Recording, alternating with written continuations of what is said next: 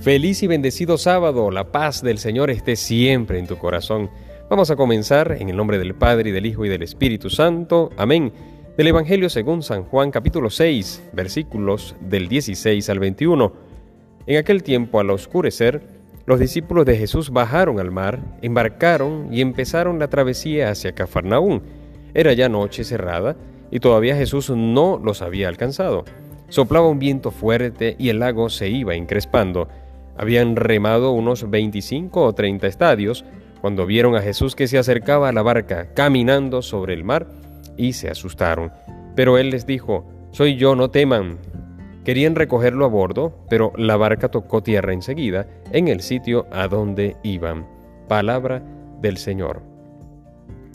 En este sábado de la segunda semana de nuestro tiempo de Pascua, nos encontramos con San Juan, este capítulo 6, con una, un esquema, con un fragmento bíblico bastante extraordinario, que un hombre camine por las aguas, que el Señor Jesús camine por las aguas.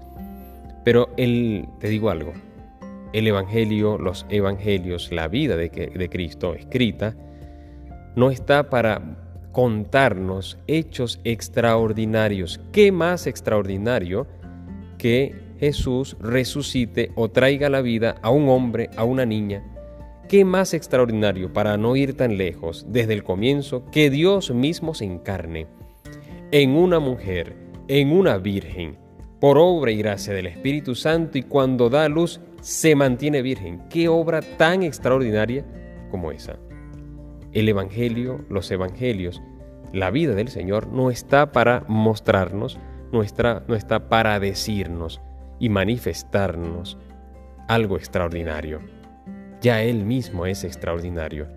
El Evangelio del Señor está para tu salvación y para la mía. Por eso yo creo, fuera de, de algún fundamento teológico, de algún padre de la iglesia, de algún papa, por cierto, ayer cumplió años el Papa emérito Benedicto XVI, una oración por él, 94 años para que Dios me lo siga fortaleciendo y cuando lo llame pueda contemplar el resto, el, rostro de Dios por toda la eternidad. Que te iba a decir que esta meditación de hoy no tiene un fundamento así, eh, digamos, de padres de la iglesia, que alguna persona puede decir, oye, ¿qué está diciendo el padre? Yo creo que lo que dice el padre es una locura. Pero si te digo que el mar, Bíblicamente hablando, entre otras de sus significados, representa lo profundo.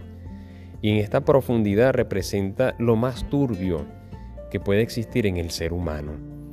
A pesar que los pescadores, un pescador no le tiene miedo al mar, sí reconoce el peligro y un buen pescador respeta el mar, respeta sus profundidades y respeta, ¿verdad?, cuando hay tempestad. El mar como decía, en entre otras cosas, representa lo profundo, lo oscuro. Y llevándolo a ti y a mí, representa lo más oscuro y profundo de nuestro corazón. Las cosas que, que hemos hecho y que hacemos de manera oculta, que nadie sabe, porque pueda que tú hagas cosas, yo haga cosas, acompañado de uno, dos, tres personas que saben, saben, y usted secreto lo sabe esta, esta y esta persona. Pero hay otras que no lo sabe, pero nadie, bueno, eso lo sabe Dios. Y a eso es que quiere llegar al Señor. Y hoy, ante un Jesús que camina por, los, por, el mar, por las aguas, como diciéndome, Gabriel, no hay pecado que esté por encima de mí. Yo estoy sobre todo pecado. Es decir, yo he vencido la muerte. Si yo he estado en lo más profundo del sepulcro y de la muerte y lo he vencido, no hay nada, nada, ni nadie sino que yo estoy por encima de todo. Como diciéndome, no hay nada que te, que te pueda a ti impedir salvar, salvarte. Solo el que no desees salvarte. Eso, tal cual. No hay nada ni nadie que te impida a ti que te salves, porque yo he venido para salvarte y lo he vencido incluso lo más difícil e imposible para ti, yo lo he vencido, la muerte. Pero solo hace falta que tú y yo le digamos, sí Señor, yo quiero tu salvación. Yo te quiero a ti. El Señor hará esto y muchas otras cosas extraordinarias, yo creo que mayor que lo que hemos escuchado en el día de hoy. Lo que el Señor hace en nosotros todos los días de nuestra vida, yo creo que es muchísimo mayor que lo que acabamos de escuchar.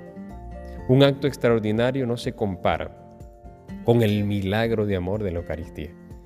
Un acto de estos extraordinarios no se compara con el milagro de yo recibir el perdón de Jesús, del Señor, y que me libre de todo pecado. No hay comparación. Así que hoy damos gracias al Señor porque cada evangelio, cada, que es el mismo evangelio, es la misma vida de Jesús, pero es otra óptica, ¿no? Las cuatro ópticas, cuatro evangelios de una misma vida, que la vida de Jesús nos siga iluminando, nos siga fortaleciendo, pero que nos dé la gracia y nos dé el ánimo nos motive, la fuerza, el Espíritu Santo nos dé la fuerza para decirle, Señor, yo quiero tu salvación, yo te quiero a ti. Que nuestra Madre, la Virgen María, nos ayude a abrirle las puertas al Señor y que el Señor haga cosas mayores y extraordinarias en nuestra vida. Que tengas un feliz sábado. Dios te bendiga y te guarde en el nombre del Padre y del Hijo y del Espíritu Santo. Amén. Recuerda, ora, ten fe y escucha que el Señor ya te está hablando.